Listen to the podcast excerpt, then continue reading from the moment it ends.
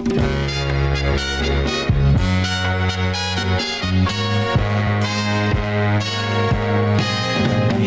girl, what you doing down there? Dancing alone every night while I live right above you.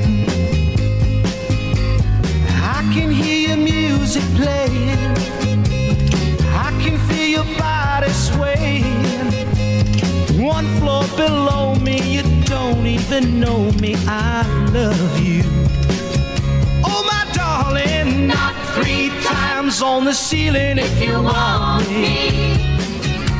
Mm, Twice on the pipe. If the answer is no, oh, my sweetness means you meet me in the hallway.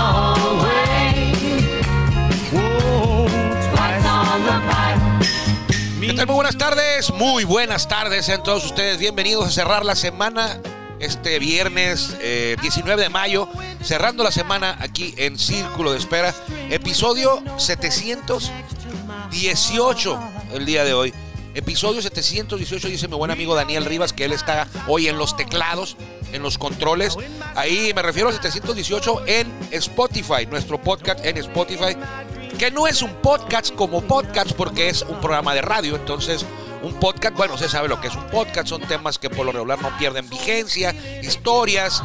Aquí es un programa de radio que lo ponemos en Spotify porque usted no está obligado a tener libre este horario para escucharlo en vivo. Así que eh, gracias por su preferencia, por el respaldo a lo largo de tres años, porque empezamos en mayo del 2020 y ya estamos en 2023, entonces son tres años. Vamos a darle rapidito porque hoy arranca serie en Tijuana.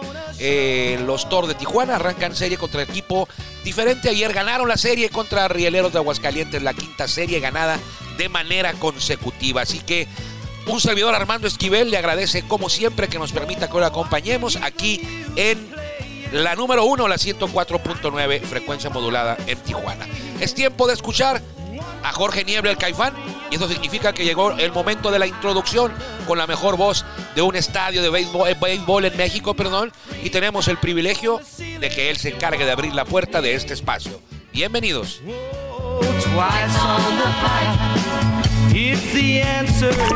Ya estamos en el círculo de espera. Acompáñanos a tomar turno y hablar de béisbol con un toque relajado. Aquí empieza Círculo de Espera. De espera.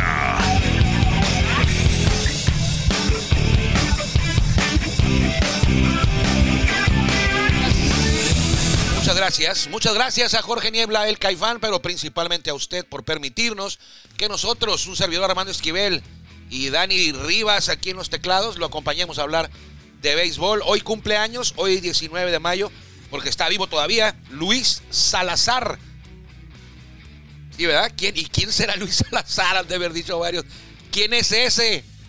Sobre todo los aficionados jóvenes. ¿Quién es Luis Salazar? Bueno, si usted tiene 50 años más o menos, o más, y es aficionado al béisbol, son tres condiciones. Aficionado al béisbol, 50 años o más, y que usted haya vivido en la zona de Tijuana, Ensenada, Tecate, Rosarito. Si usted reúne esas tres condiciones, 50 años o más, aficionado macizo al béisbol y que haya vivido en esta zona, pues yo creo que así se acuerda de Luis Salazar tercera base de los Padres de San Diego, que llegó a la Serie Mundial de 1984, que perdieron con los Tigres. Bueno, eso de que perdieron estaba de más, ¿verdad? Pero bueno, que llegó a la Serie Mundial de 1984, pues cumpleaños hoy Luis Salazar y me hace recordar, lo vi ahorita y estoy muy emocionado. Yo no lo voy a los Padres, de hecho, pues no los detesto, pero es de lo, el equipo que menos me gusta de las grandes ligas. Antes eran los gigantes, pero en estos últimos años son los padres, el equipo que menos me gusta en la Liga Mexicana de, Liga Mexicana, en las grandes ligas. eh, sobre todo ahora con el señor ese Machado, que no lo soporto.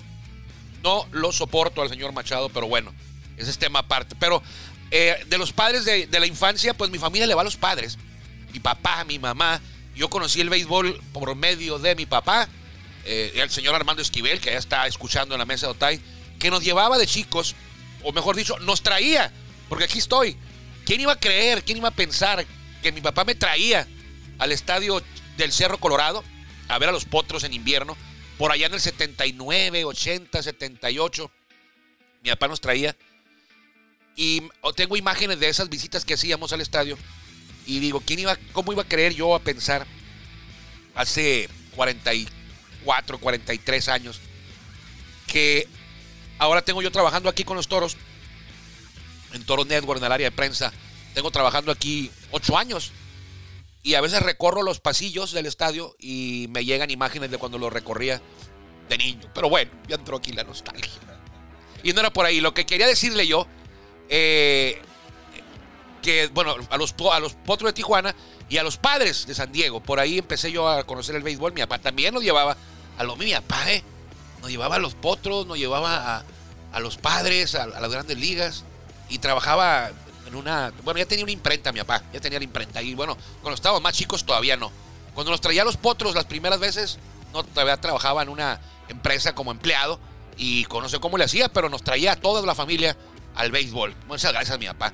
Eh, y los padres de San Diego, en aquellos años del ochenta y tantos, 84, jugaba Carmelo Martínez y jugaba Luis Salazar. Luis Salazar era el tercera base y Carmelo Martínez era el jardinero central de aquel equipo. Ahí andaba Tony Wynn, eh, Kevin McGraynolds. en esos años no los, no los, no me caían tan mal los padres, pero yo desde chico le iba a los Dodgers. Desde chico le iba a los Dodgers, por Fernando Valenzuela. Ahí ya no cambiaba. Mi papá le iba a los padres, mi mamá a los padres, mis hermanos a los padres cuando estábamos chicos. Ya después cambiaron. Un hermano mío le va a los Bravos de Atlanta. Eh, y otro, el otro sí se quedó con los padres, pero él era aficionadísimo a Luis Salazar. Super fan, mi hermano Ezequiel, de Luis Salazar. Él, cuando salíamos a jugar a la calle béisbol o a entrenar o algo, él se ponía en la tercera y él era Luis Salazar. Y no lo podías cambiar. Él era Luis Salazar, así dicen en el estadio. Y el compañero de equipo de él era Carmelo Martínez. Y tanto rollo y escándalo que estoy haciendo, nada más para informarle que hoy viene a Tijuana Carmelo Martínez. Sí, Carmelo Martínez el jardinero de los padres en esa serie mundial del 84 y en varios años más jugó, pues hoy va a estar en Tijuana. Es coach de banca del equipo Zaraperos de Saltillo, que ya está en Tijuana, ya llegaron en la mañana. El manejador, pues también es alguien famoso. Mario Mendoza, el Manos de Seda. Mario Mendoza, el Manos de Seda, es el manejador de los Zaraperos de Saltillo. Y su coach, uno de sus coaches, es Carmelo Martínez, el boricua. El, Luis, Luis Salazar es venezolano. Y el boricua es Carlos Martínez, es, es, es el coach de banca. que usted puede venir y pues no sé si pueda entrar. Si llega temprano, igual y si lo puede, les puede hablar y les toma una foto con ellos. Usted le va a los padres y de aquellos años. Eh, o es fanático de los mexicanos en grandes ligas. Mario Mendoza es uno de los mexicanos en grandes ligas. Aquí va a estar porque los zaraperos de Saltillo serán rivales hoy, a partir de hoy, una serie de tres juegos contra los toros de Tijuana, Estadio Chevron, la casa de los toros en el Cerro Colorado a las 7.35 hoy, 7.35 mañana y el domingo a las 5 de la tarde. Serie de tres juegos. Los toros eh, van a cerrar una estancia larga, la más larga de toda la temporada, de eh, 3-6 de nueve juegos, que inició con Guadalajara el fin de semana pasado. Ganaron la serie. Luego de martes a jueves le ganaron la serie a Rieleros de Aguascalientes y ahora buscarán ganar su sexta serie consecutiva. Han ganado seis, pero cinco consecutivas. Buscarán ganar su sexta serie consecutiva. ¿Y los, y los toros no han ganado ninguna serie por barrida o sí? Sí, una. Nada más una. ¿A quién? A ver, a ver, ¿a quién le ganaron? A los pericos, dice Dani. Es cierto. A los pericos les metieron los tres.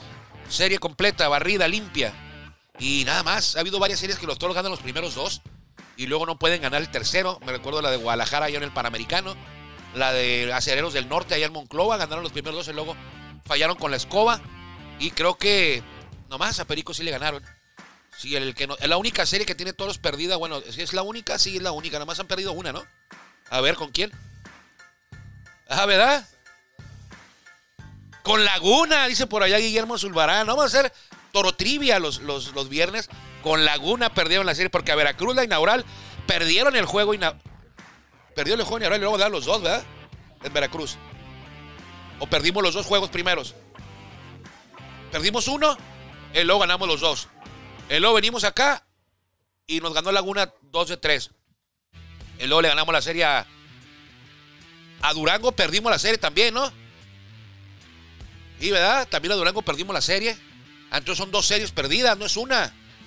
Durango, lo- Puebla lo barrimos. Guadalajara la ganó. Ahí está, mira. A Puebla le ganó la serie Toros. A Guadalajara le ganaron la serie a domicilio. A Monclova en Monclova también a domicilio. Y luego viene Guadalajara, le ganamos la serie Guadalajara y van cuatro. Y con esta cinco. Lo que sí no se me olvida es que los toros tienen, tienen Toro de Tijuana tiene 15 juegos consecutivos conectando cuadrangular. 15 juegos. ¿Eh? Ah, no sé. No sé. voy a averiguar, pero no. ¿Pero tú lo sabes o qué? Diablos es el que tiene el récord de más juegos consecutivos bateando al menos un cuadrangular, no sé. Toros tiene 15, pero lo podemos revisar. Aquí te voy a. Revísalo usted. Búscale ahí. Ahí está. O sea, Dani que revise. Entonces, hoy los y aparte, ayer conectó, ayer los toros ganaron un juego de extra innings. Eh, iban ganando los toros 3-2 en la novena y un tipo, amigo mío, me dice, ¿quién va a ser el MVP del juego?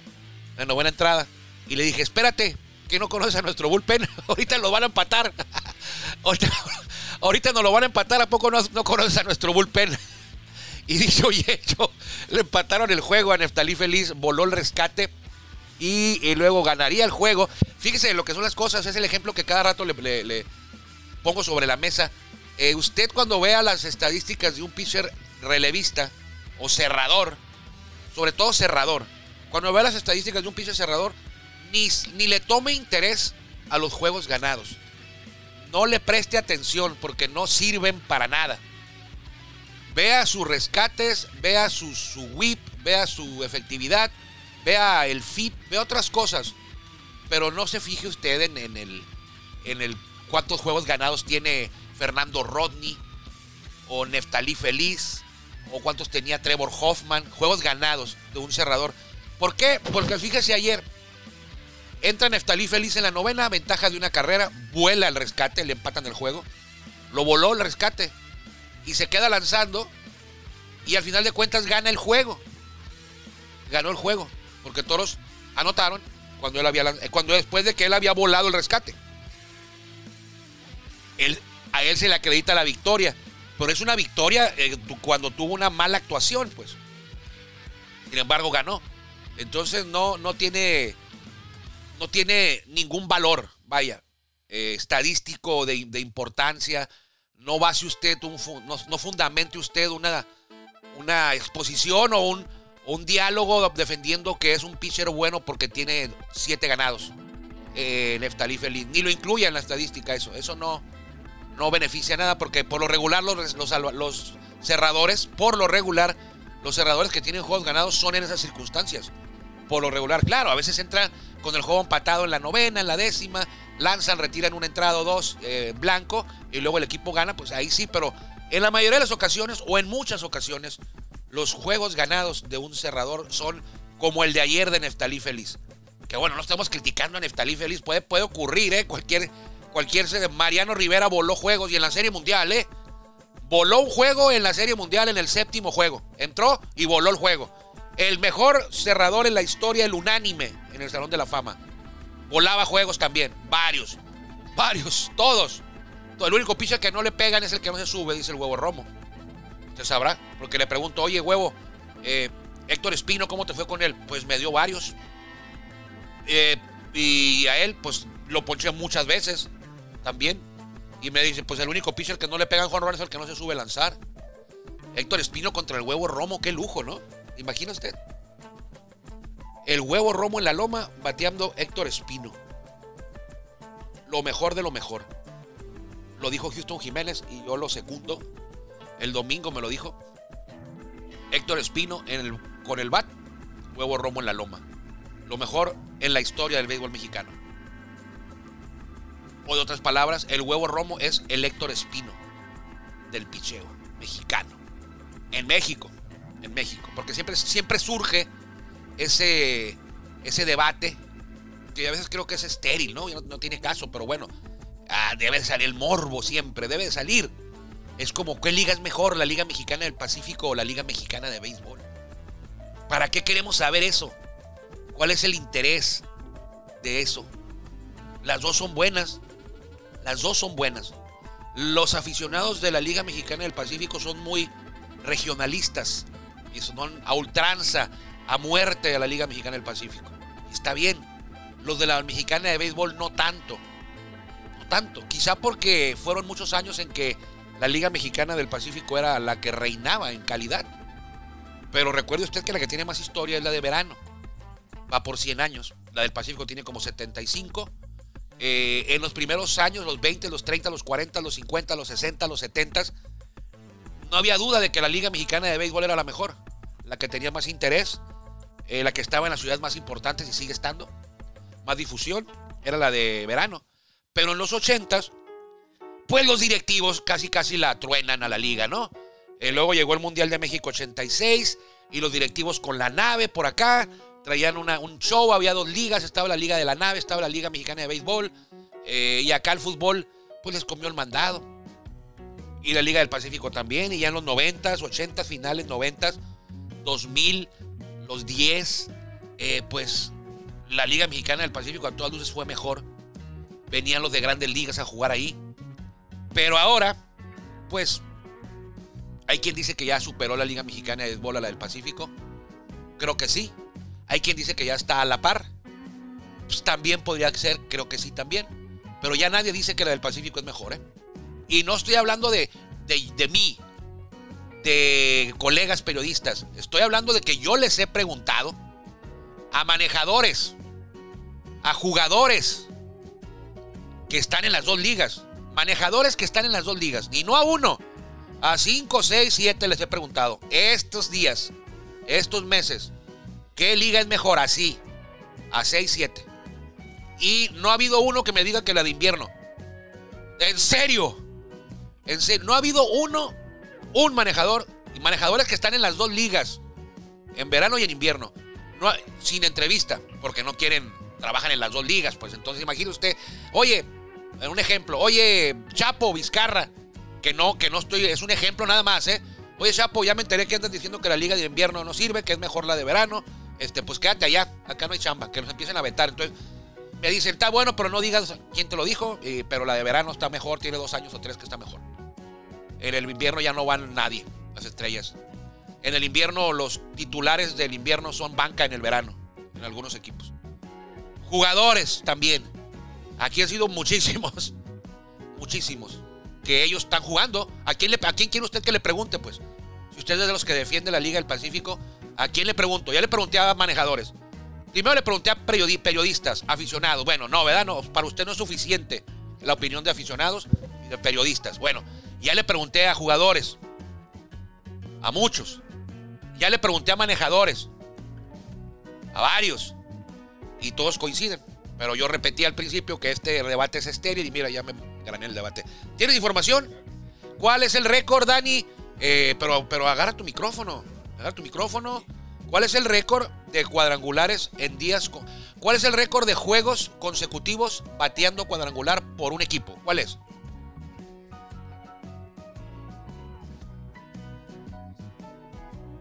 Con 26 juegos, ¿no? A ver, ¿dónde está?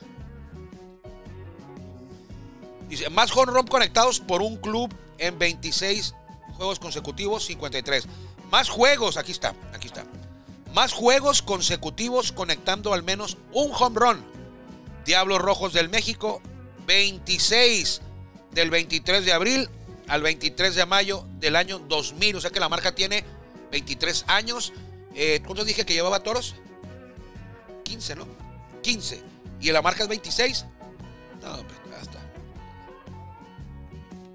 No, bueno, está más en la mitad, 16, 15, 30, es 26. Ca- Bueno, un poquito más arriba de la mitad, pero sí faltan muchos, ¿no?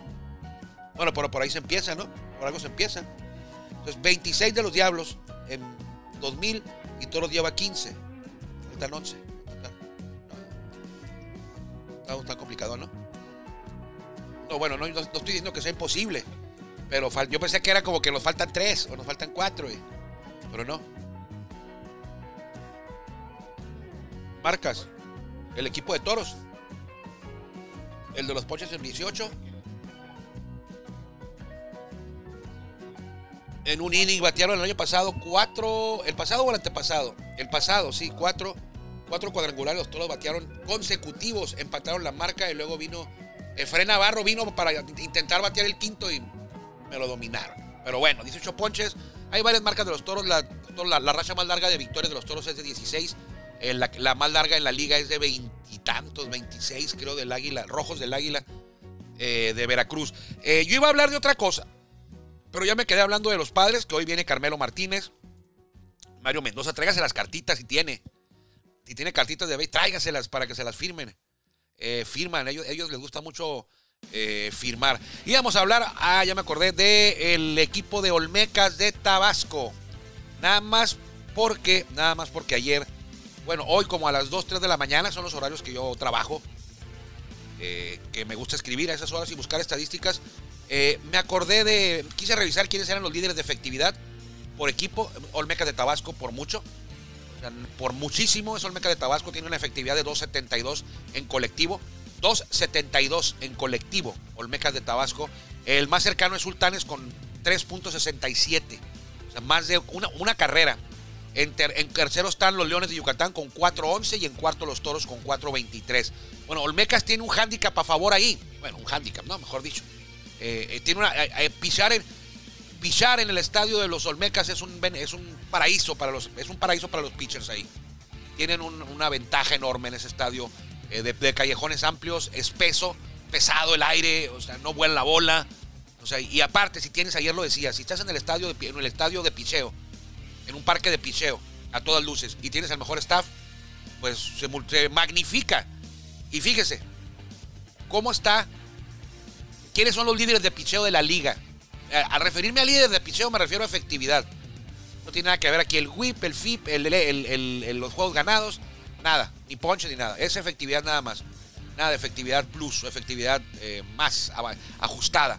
A efectividad nada más. El líder de efectividad de la liga es un, es un pitcher de Olmecas de Tabasco.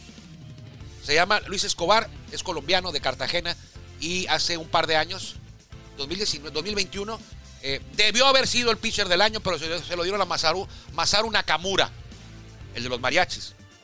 Pero para mí yo voté por Luis Escobar. Tiene una efectividad de 1.20 en este momento. Es el líder de la liga. Ayer ganó, tiró seis entradas sin, sin, carrera y un hit. ¡Un hit! Un hit. Seis entradas sin carrera, un hit le permitió a los Pericos de Puebla. Muy bien. Segundo lugar, de Olmecas de Tabasco también. Juan Pablo Oramas, el Eterno. 1.52 de efectividad. Es una grosería. Es una grosería. 1.52 es una, es una barbaridad tengas un pitcher de 1.20 y, de uno, y el otro tengas de 1.52. Es una barbaridad en la Liga Mexicana de Béisbol. Luego, no se han llenado los Olmecas. Por si esto fuera poco, el tercer lugar de la liga en efectividad, Carlos Viera. Efectividad, 1.64. O sea, vas a jugar a Tabasco, un parque de picheo, y vas en el avión, otros de, de Tijuana van en el avión, y van a jugar a Tabasco, y a ver, ¿contra quién vamos? No, pues nos, va a pichar eh, Luis Escobar, Juan Pablo Ramas y Carlos Viera. No chance. no hay chance. 1.20, 1.52 y 1.64. O sea, no estamos hablando del tipo de cambio, es su efectividad de los tipos estos. 1.20, 1.52 y 1.64. Agárrense de las manos, no, no, no vamos a batear nada. Pregúntenle a, a, a Pericos de Puebla. Bueno, los tres primeros son eh, de Olmecas. Luego, en el top 10 tienen a ellos tres. Y aparte, en el noveno lugar está Braulio Torres Pérez, que es de los flojitos. es de los flojitos de la rotación. Tiene efectividad de 2.57 Braulio Torres Pérez. Y es, el, es, de los flojitos. Pero bueno, ahí son cuatro. El quinto abridor de ellos es Joenis Yera, que el año pasado tiene un juego sin hit y es Macuspana. El quinto abridor, el flojito, y anda, su efectividad de, él anda como por 2.80. O sea que tienen a tres tipos de 1.64 o menos en la efectividad. El, el cuarto abridor es Braulio Torres Pérez con 2.57. Y el flojito es el que tiró Sigita el año pasado. Joanny Diera que anda por 2.70 por ahí la efectividad. Los abridores de los Olmecas están todos con efectividad de 2.80 o menos. Pero bueno, Luis Escobar tiene 1.20, ¿no? O sea, el tipo en 30 entradas le han hecho cuatro carreras. Así. En 30 entradas le han hecho cuatro carreras a Escobar. A Oramas en 24 entradas le han hecho cuatro carreras.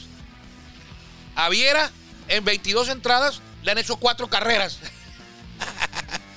A Braulio Torres Pérez, más le han hecho, le han hecho seis en 21. Seis carreras en 21 entradas. Pues en tres aperturas, pues. Son tres aperturas de siete entradas más o menos. Pero bueno, hoy los toros van contra los zaraperos de Saltillo. Miguel Peña. ¿Eh? Viejo conocido, Miguel Peña. Pues muy conocido porque la, anterior ocasión, el año pasado, que Miguel Peña tiró aquí, nada más lo que hizo el, chamaco travieso fue eh, romperle a los toros una racha de 126 juegos sin recibir blanqueada. Los toros llevaban 126 juegos anotando al menos una carrera, o sea, sin ser blanqueados. Llegó Miguel Peña y acabó con la racha. Pero bueno, ahí andaban los toros votando por juegos de siete entradas, ¿no? Y ese fue un juego de siete entradas.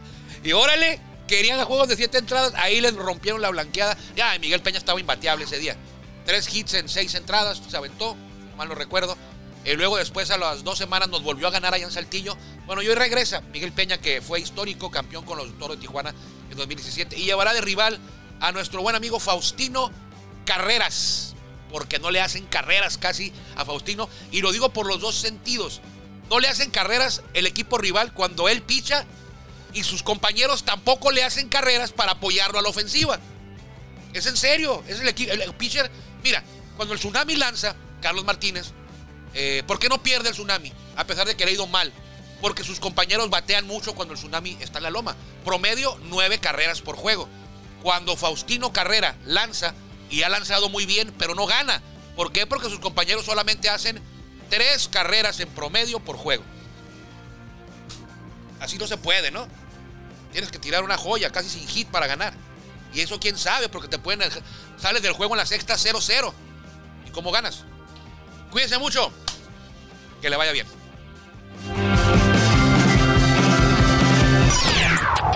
Gracias por acompañarnos en el Círculo Espera. Nos escuchamos próximamente. Círculo Espera.